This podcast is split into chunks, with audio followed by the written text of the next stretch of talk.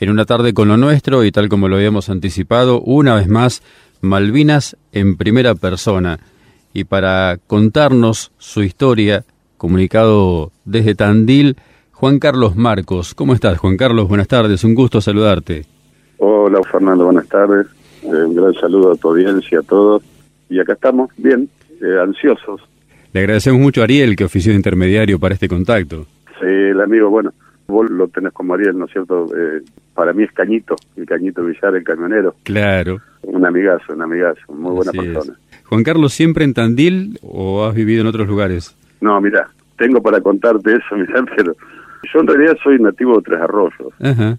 A los 14 años me independicé familiarmente, me vine a vivir a Tandil.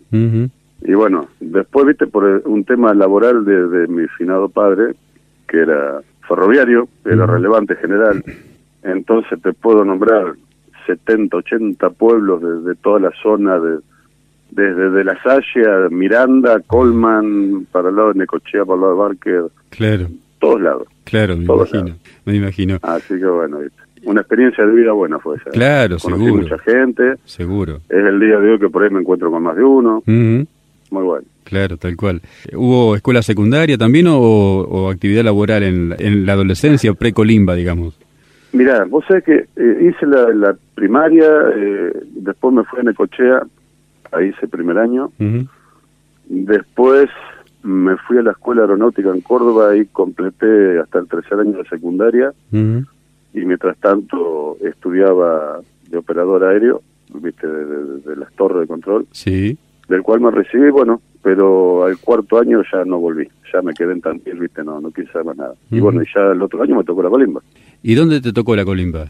Mira, el servicio militar lo hice en la barría, en el tanque 2. Ajá con mucha gente de la zona tuya, sí, mucha gente de Saladillo, por supuesto, de 25 Mayo, Norberto La Riestra, de toda esa zona. ¿viste?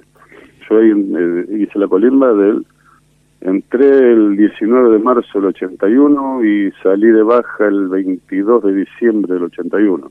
¿En qué escuadrón te tocó? Comando y servicio. ¿Y tu rol de combate cuál era ahí? Era conductor motorista. Ajá. Todo tiene que ver con todo, ¿viste? Yo eso ya me he dado cuenta que en la vida todo tiene que ver con todo. Sí como conductor motorista, allá por agosto sería del 81, tengo que llevar a un, a un grupito a Campos de Mayo que iban a hacer un curso de misiles. Sí. Del cual yo no participaba, ¿viste? No, no, yo era conductor nada más. ¿Grupo de soldados o de cuadros? Era en realidad tres soldados y un cabo primero. Bueno, la cuestión que, ya que estaba también ese curso, de misiles Blue Pipe, Cerbatana, que casualmente es un misil inglés. Sí son de esos que se tiran del hombro, ¿viste? Son sí, Sí. sí, Bueno, la cuestión que, bueno, pasó todo, salí de baja, y el 7 de abril me vuelven a recorporar, y ahí me entero de que se arma un grupo de misiles Blue Pipe. Como uno de los soldados que fue conmigo había tenido un problema grave con el papá, que se mató en un accidente, y tenía problemas con su madre y todo eso, al chico este lo descartaron, y yo tomé su lugar y apareció en Malvinas. Te reincorporan, me decís, el 7 de abril. Sí, Cuando te llega el llamado... Vos sabés que no les di tiempo. Me presenté antes. Ajá. Sí, sí. Todavía no había llegado situación ninguna, pero ya se decía, viste, en, todos los medios de que se iba a recorporar la clase 62. Así que bueno, cuando escuché eso ni lo dudé. A dedo me fui a la barría y me presenté. De ahí el más, viste, hicimos algunas cosas en la barría, y sería ya para el 28, 29 de, abril, nos trasladan a, a a todo el regimiento completo. Y tuvimos un día y medio en Vierna, cuando llegó la orden de que el grupo de misiles Blue que en este caso había quedado con un cabo primero, Marco Sebey, y un soldado, Jorge Gotelli, de ahí de Norberto La Riestra, y yo. Llegó la orden a embarcarse a Comelo Rivadavia. Cuando llegamos a Rivadavia, derecho a Malvinas. Y ahí, bueno, se hizo un grupo más grande porque se agregaron un soldado de Santa Fe, otro de Rosario y otro de Santa Silvina del Chaco. Y ahí pasamos a las órdenes de la compañía Comando 602, eh, capitaneada por Aldo Rico. ¿Solamente la sección de misiles? Solamente la sección de misiles Grupay. Sí, sí, por eso eh, es una extrañeza y mucha gente, viste, por ahí, gente que conoce de, las armas, de armas, de, de, fuerza y todo eso, te dice, viste, como un soldado en compañía de comando, sí. Somos los únicos cinco soldados en la historia que participamos con una compañía de comando. Es cierto. Hace poco charlamos con Carlos Delgadillo, que fue también operador De, de Blue Pipe. De misiles Blue Pipe, sí. sí, Y es el que hizo una baja de un aparato. Claro. Sí, sí. Bueno, lo que resulta todo esto, que te cuento así por arriba lo que era el misil Blue Pipe, era un filogueado que tenía muy poco alcance, ¿viste? Tenía 2.500, 3.000 metros máximo de alcance. Y no era eh, supersónico, era subsónico, o sea que a los aviones, ¿viste? Prácticamente tenía que pasar muy despacio o el tipo está muy dormido como para que lo puedas enganchar. Claro. Entonces, viste, llegó un momento en que se dieron cuenta que los misiles no, no servían ese tipo de misiles. Y entonces, bueno, ahí pasamos a ser parte de, tropa. Con la poca experiencia del servicio militar, parte de tropa. ¿De los comandos? Sí, sí, sí, salíamos en patrulla con los comandos, ¿viste? No habían distribuido. Y bueno, se salían patrullas con los comandos. ¿Estuviste a órdenes directas de Rico en algún momento? Sí, sí, sí. Sí, sí, sí, sí. Era el, era el jefe de compañía. Mi jefe de sección era en ese momento un capitán, Mauricio Fernández Funes, que se retiró no hace mucho, era un, entre 8 y 10 años como teniente general. Un excelente tipo, una excelentísima persona, un gran amigo. Hicimos con Fernando, con Mauricio. Pero con Ando Rico sí, además compartíamos la vivienda donde estábamos nosotros en Puerto Argentino, compartíamos todo. Contame de Rico en ese en ese vínculo cercano porque obviamente uno lo, lo, conoce como la verborragia que ha tenido después de, Malvinas con toda la historia conocida de Rico pero contame de Rico en Malvinas. Vos sabés que yo siempre que hablo de él siempre hago ese paréntesis ¿viste? y esa aclaración. Lo que fue Aldo Rico del 83 en adelante ya es algo eh, personal algo sí, que cada cual lo juegue como como más se le venga viste como soldado ¿qué te puedo decir? Que no hay otro, que no hay otro. Un tipo, viste, que no no le tenía miedo a nada, encaraba, en los peores momentos se paraba y ponía el pecho y te llevaba por inercia, viste. Es más, a mí me, me ocurrió en una oportunidad que yo estaba en, la casa de, de, Puerto Argentino, el asentamiento que teníamos, sí. y había una patrulla que había salido, había ido a dos hermanas, y bueno, les había quedado una bomba entre una de las motos en las cuales también nos por ahí nos movilizábamos y me dice Aldo Rico eh, estás al pedo vení conmigo y me llevan en un Land Rover en un Jeep. Sí. Le digo no vamos jefe dice dos hermanas yo pensaba por qué no salí con una patrulla en vez de quedarme con este loco viste para ir ahí nos cañonearon nos hicieron de todo viste y el tipo no se le movió un pelo hermano. No se le movió un pelo. Qué bárbaro. Te puedo asegurar que uno uno de aquellos que no te da una idea. ¿Y en el trato con los subordinados cómo era? ¿Era respetuoso? Fabuloso, fabuloso. Es más, yo soldado, Aldo Rico en ese momento era mayor. Sí. Y él siempre decía, ¿estamos solos? Yo soy nieto. Estamos con alguien, bueno, es mayor. Claro. ¿Viste? Pero él, una persona muy muy llevadera, muy muy leal, muy noble. Es más, el día de hoy que tenemos trato. Claro. Eh, ahora, bueno, por esto del coronavirus, eh, ya desde febrero que no lo veo, pero una vez por menos juntamos la compañía de comando completa. Sí, sabía. Ahí en San, en San Miguel, en las Halconeras, a un almuerzo, el primer sábado cada mes, ¿viste? Bueno, ahora se cortó con todo esto. Así que bueno, ¿viste? No, no, pero una excelentísima persona, un excelentísimo soldado. Qué. Del 83 para acá, bueno. Sí, sí. Eh, cada cual lo juzga a su manera. Tal cual. La idea era precisamente que nos contaras cómo había sido en, Malvinas, ¿no? Porque no habíamos tenido por ahí la, ocasión de charlar con alguien con un contacto tan directo. yo te puedo asegurar, Fernando, que si algo le sobraba era bolas al tipo. Sí, sí, sin hablar. perdón de las palabras, que me disculpe tu audiencia, esa es la verdad. Si algo le sobraba eran bolas. Un tipo que no buscaba el mundo, pero tampoco la esquivaba. Claro. Y donde ve aquí para adelante, ve aquí para adelante. Claro. Pero muy buen tipo. ¿Y cómo ha estado en estos últimos tiempos? ¿Cómo lo notás vos? Y ya, no sé bien la edad de él ahora, pero ya es un hombre de 80 años, ¿viste? Tiene sus achaques. Yo la última vez que lo vi, que compartimos una comida, el día martes se había operado y el día sábado estaba comiendo un asado con nosotros. Con eso te quiero decir que voluntad todavía le sobra al tipo, ¿viste? Ni hablar. Es un tipo, un tipo muy enchufado en todo, es un tipo de seguirte es un tipo de preguntarte, che, ¿te encontraste con tus compañeros? ¿Qué sabes de fulano? ¿Qué sabes de mengano? ¿Tiene memoria para los nombres de, de sus sí, soldados? tiene una memoria terrible, terrible. Discutir por un segundo nombre de un compañero mío del que está en Rosario. yo decirle no llamaba así de tal, no, no, él de tal nombre. Y yo llamarlo a mi amigo y decirle, che, loco, tu segundo nombre y tal, y viste. Tenía razón El él. tipo una memoria terrible, terrible. Qué bueno. Eso es lo que lo hace un buen dirigente, por una forma de decirte, Líder, viste, alguien que te lleve. un líder, un líder con mayúsculas. Sí, un, líder, un líder total 100%. Claro. Es más, te, te digo, eh, el mayor Castañeto, que era el jefe de la 601, Sí. se basaba únicamente en lo que decía lo rico. Y era el jefe de la 601, Castañeto en ese momento. Sí, sí, sí, claro. La verdad que un tipazo, ¿viste? un tipazo. Juan Carlos, contanos de, de- de tus Sí. experiencias personales ahora, lo dejamos a, a Rico por un rato, tus experiencias en combate allí, lo- alguna misión que quieras contar, destacar en especial, lo que quieras contarnos. He tenido en total cinco, cinco combates, tuvimos cinco salidas, Sí. ya tuvimos más salidas, pero de las cinco nos enganchamos, ¿viste? Ujú, Eh, nuestro trabajo era hacerles inteligencia de atrás, ¿viste? Detrás de las líneas de eso, inclusive, que hemos Sí. pasado a Puerto Darwin cuando ya Darwin era de los ingleses. Ajá. ¿Viste? Bueno, entre una de esas tantas nos han enganchado y hemos entrado en combate, ¿viste?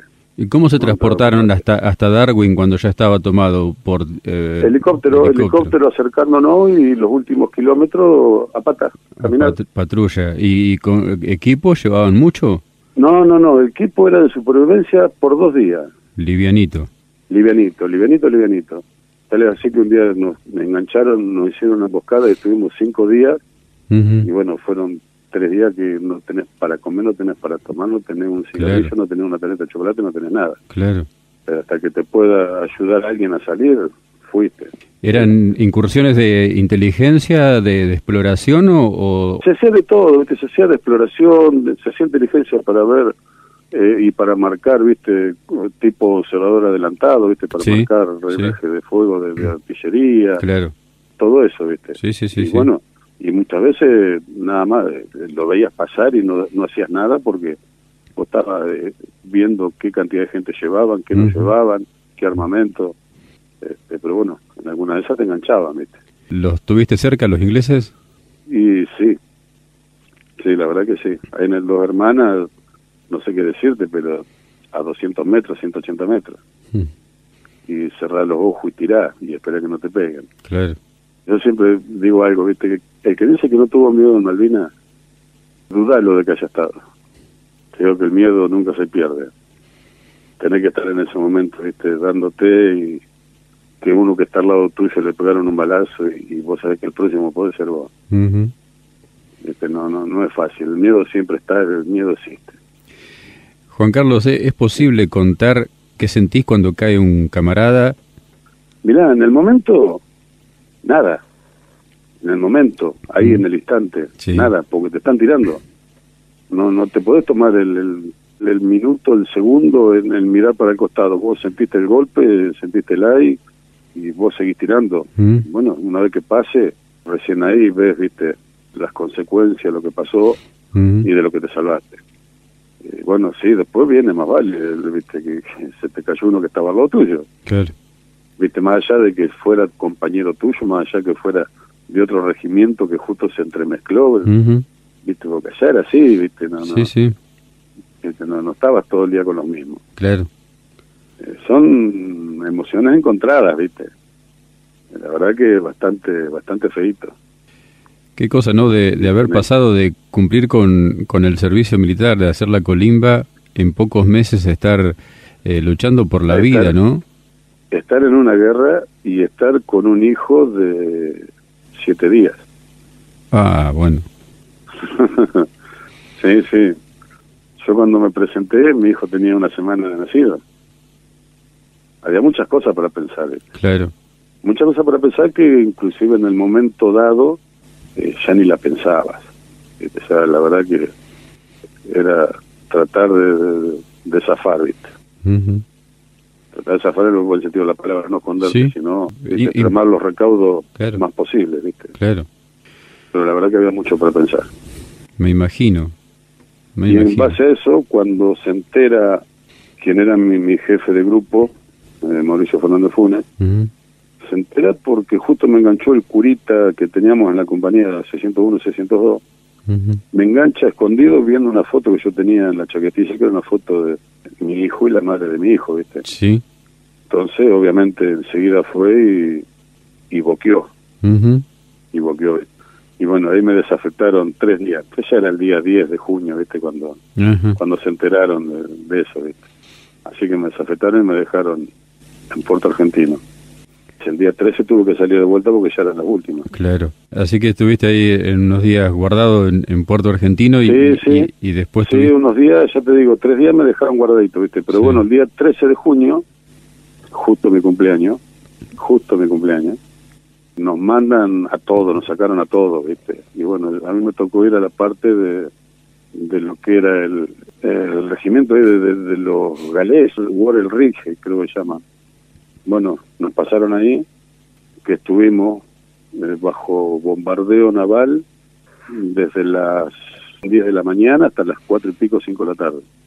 Era bomba, bomba, bomba, hasta llegar el momento de hastío que te puedo asegurar que en un momento yo pensaba, puede ser que caiga una bomba justo acá adentro, así ya se termina todo, porque ya era tal el, el hastío que sentía, viste, de, de los bombazos que no te das una idea. Tremendo. Viste, quería que se termine todo, viste, de una forma o de otra.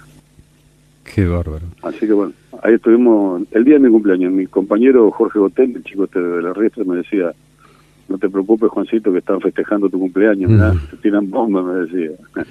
Lindo festejo. Sí, lindo festejo, hermoso festejo. Y bueno, ya el otro día fue la rendición, el día 14. Claro. ¿En qué momento del 14 les avisan a ustedes que de la Ya a rendición? la, a la mañana, ya a Ajá. la mañana todas las patrullas las hicieron quedar, Que ya la rendición era inamovible, ya estaba tomada, ya, viste, Sí. ya estaba todo hablado. Y bueno, y a las dos y pico de la tarde de ese 14 eh, nos llevaron a, al aeropuerto, que estuve prisionero hasta el 19 de junio. Y, el 19 nos subieron al Canberra y bueno, el 21 bajé en Puerto Madryn. ¿Y el trato como prisionero cómo fue? No, no, bueno, bueno, no, no, no. Más aún en el barco. En el barco, la verdad que nadie se sobrepasó, nadie se las quiso dar de banana, ¿viste? Sí. Eh, todo perfecto, todo bien. Eh, te venían a preguntar cómo estaba, te venían a ofrecer cigarrillo. Eh, lo primero que nos dijo el soldado que estaba cuidándonos en, en el pasillo de nuestro camarote fue, murió el perro, se murió la rabia. Ustedes son soldados como nosotros, son humanos como nosotros. Claro. Eh, acá ya, ya está. ¿Viste? Pero no, no tuvimos ningún problema, ¿viste? Ningún problema. O sea, el único problema que tuve cuando yo llego al, al Canberra. Nos llevaron una lancha chiquitita, ¿viste? De 14, 15 personas desde el puerto ahí de Puerto Argentino Sí. a cierta distancia que estaba anclado el Canberra. Entonces, viste, de ahí te subían a, a lo que sería la terraza del barco y te revisaban, viste, te ponían desnudo arriba del todo, no sabes lo que es un barco de cinco pisos, estar desnudo allá arriba con el frío que hacía. Sí. Y en una de esas que me manotean la, el bolsillo la chaquetilla, yo tenía la foto de mi hijo, Ujú. le pegué el manotazo a la mano al tipo y ahí fue donde me corrió el frío, viste, que porque de atrás mío siento, viste, el track, track, uno que estaba atrás cargó el arma, viste, listo para ponerme. Sí. Y bueno, viste, el inglés vio lo que tenía y el tipo me hablaba y el tipo lloraba, loco. Se le caían las lágrimas. Así que bueno, esa- fue la única que tuve fea mientras estuve de prisionero. ¿Y la llegada a Madrid cómo fue? la llegada a Madrid, bajamos ahí en el puerto de, de Alvar, una pasadita por un galpón que en una en la entrada viste te daban un mate cocido una galleta. Cuando salía ya en la otra punta, a 70 metros, ya dejaba el, el jarro de mate cocido con parte de tus labios pegados que estaba caliente y como no tenías tiempo lo tomabas igual y te quemabas todo. Y de ahí en camión a Trelew. Viste, lo que sí la gente de Puerto Madryn, en ese pedazo que te dejaban, te podían ver, ¿viste? De todo, mano, de abrazo, eh, cigarrillos, masita chocolate, ropa, de todo, ¿viste? La verdad que la gente de Puerto Madryn fue bárbaro lo que hicieron con nosotros y bueno, y todo fue retribuido el 19 de junio del año pasado que se rememoró el, desembarco, fuimos a Malvinas, la gran mayoría, éramos casi mil veteranos de guerra en Puerto Madrid, viste, hablar con la gente, con los viejos de esa que en esa época eran pibes también, viste. Claro. Charlar y conversar y recordar. La verdad que esa gente es de la que más se lleva, viste. Seguro. ¿Y de Treleu eh, volvieron para Olavarría? De ahí, de ahí de Madrid, en camioncito, en esos reos a Treleu. Sí. De Treleu al Palomar, en avión. La cuestión que nosotros desembarcamos serían cuatro y media de la tarde por ahí, del 21. Y ya tipo nueve de la noche, por ahí ya estábamos en Campo de Mayo, en la balconera. Ya estábamos instalados ahí, ¿viste? Estuvimos una semana y bueno, nos mandaron en, tren a Olavarría. ¿Tenías que volver a presentarte en el regimiento? Claro, ¿viste? sí, sí, porque aparte te reponían todo el, material perdido, ¿viste? el armamento, todo. ¿viste? Para reponer en el regimiento ya te lo daban directamente allá. Entonces, ¿viste? bueno, llegamos a la barría, 4 de la mañana, recibimiento con la banda en el cuartel y todos los soldados, todo el regimiento en, en la plaza de armas, recibiéndonos y a las 7 de la mañana el jefe del regimiento, en ese momento Guido Stirley, nos llama a una reunión, a Jorge Gotelli y a mí.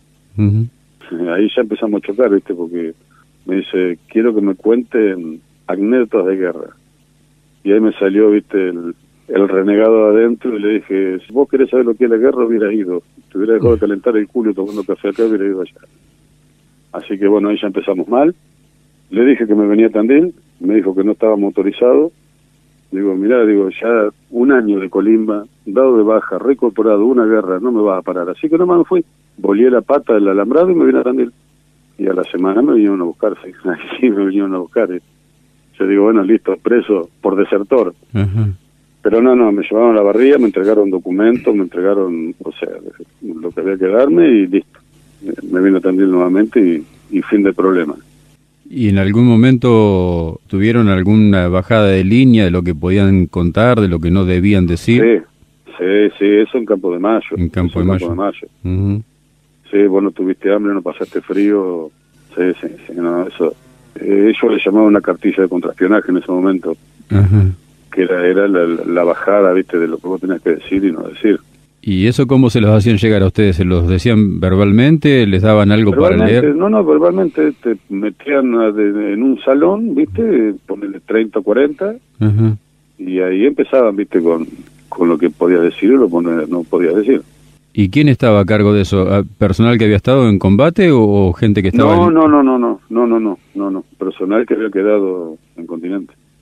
No, no, no era personal que había estado, no eran los compañeros nuestros que habían estado en combate daba un poco de bronca capaz, ¿no? Sí, viste, pero vos, ¿qué pasa? Que vos en ese momento, a vos todo lo que te interesaba era irte.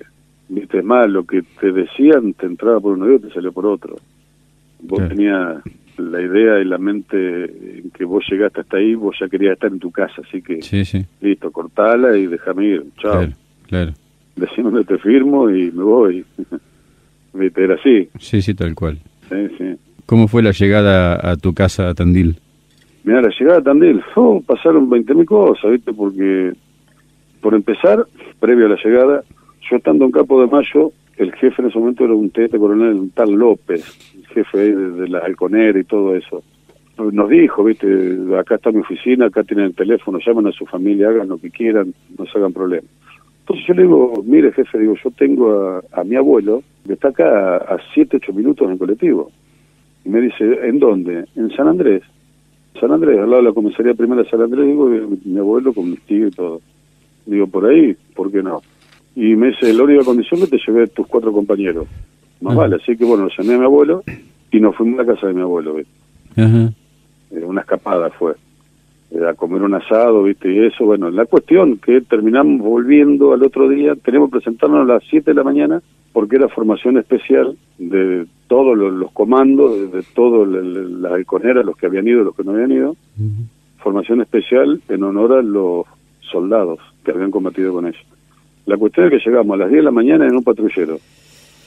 Fue tal el pedo que nos agarramos, ¿viste? los chicos que no podíamos, pero hasta que el, policía de la comisaría al lado, ¿viste? le dice, yo lo llevo. Entonces nos cargaron un torino viejo y nos trajeron a, a Campo de Mayo pero ya no te importaba nada, ¿viste? Ya, como yo le decía, ya un año de colimba, ya una baja, ya una guerra, ¿qué me importa?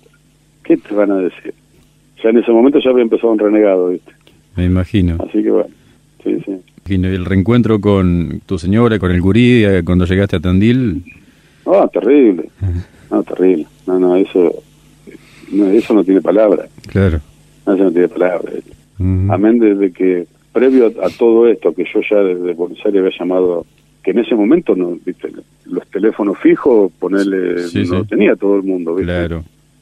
Eh, entonces a mí se me ocurre llamar a, un vecino de la casa, que para este entonces el tipo se había enterado de que yo figuraba en la lista de desaparecidos, desaparecido y muerto era lo mismo.